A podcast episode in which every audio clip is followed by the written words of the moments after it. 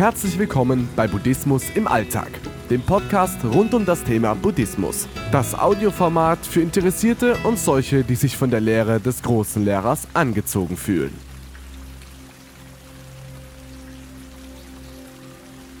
Der Chan-Meister.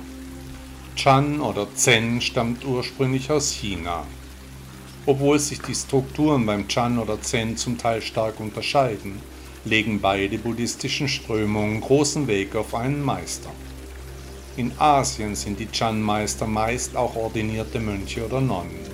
Als solche erfüllen sie, ähnlich wie im Christentum, ganz unterschiedliche Aufgaben, wie etwa Zeremonien, Hochzeiten, Beerdigungen, Taufen, Feiertage, Gemeindedienst. Sie sind aber auch Lehrer, eine Art von Lebensberater. In Europa gibt es sehr wenige buddhistische Tempel, weshalb es auch kaum Chan- oder Zen-Meister gibt. Dazu kommt noch, dass sich die buddhistische Lehre innerhalb der verschiedenen Strömungen ganz unterschiedlich entwickelt hat, sodass zum Teil große Unterschiede zwischen den Auffassungen vertreten werden. Hinzu kommt, dass immer weniger Menschen überhaupt Mönch oder Nonne werden wollen, vergleichbar mit dem Christentum. Die Anforderungen an einen Meister sind oft sehr hoch, ist doch buddhistische Bildung nicht leicht zu erreichen. Ethische Standards sowie spirituelles Erwachen sind Grundvoraussetzungen für einen Meister. In Asien gibt es klare Strukturen, angeführt von chinesischen Chan-Großmeister, den Zen-Großmeistern in Japan und Korea. In Europa existieren solche Strukturen nicht, weshalb auch vieles unklar und schwerfällig an Interessierte vermittelt wird. Woher sollte man auch wissen, ob derjenige, der sich Meister nennt, auch ein Meister ist? Viele berühmte Chan-Meister waren nie ordiniert. Unzählige buddhistische Texte wurden von Laien verfasst. Ich für meinen Teil war ordinierter Mönch in einem chinesischen Tempel, habe aber durch Heirat diese Ordination wieder verloren.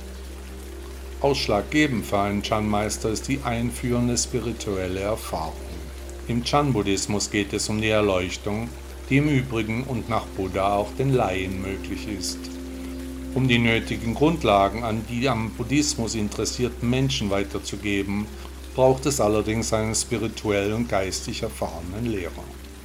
Das Erkennen der wahren Buddha-Natur kann sehr schnell gehen, aber es ist auch möglich, dass sich dieser Prozess über einen langen Zeitraum ausdehnt.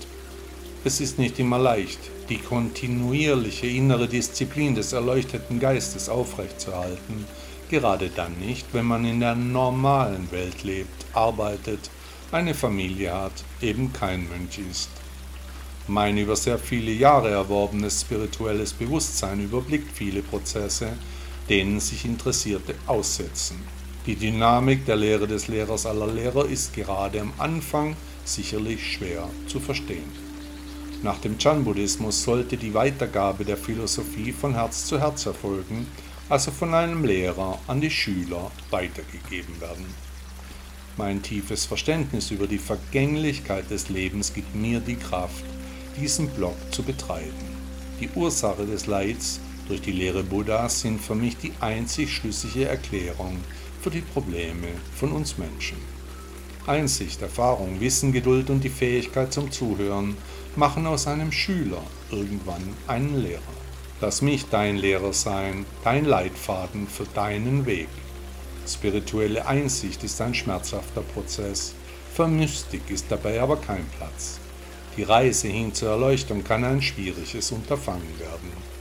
Jeder Mensch, dem wir auf unserer Reise begegnen, hat etwas zu lernen und zu lehren. Der deutsche Dichter Johann Wolfgang von Goethe sagte, Nichts ist schrecklicher als ein Lehrer, der nicht mehr weiß als das, was die Schüler wissen sollen.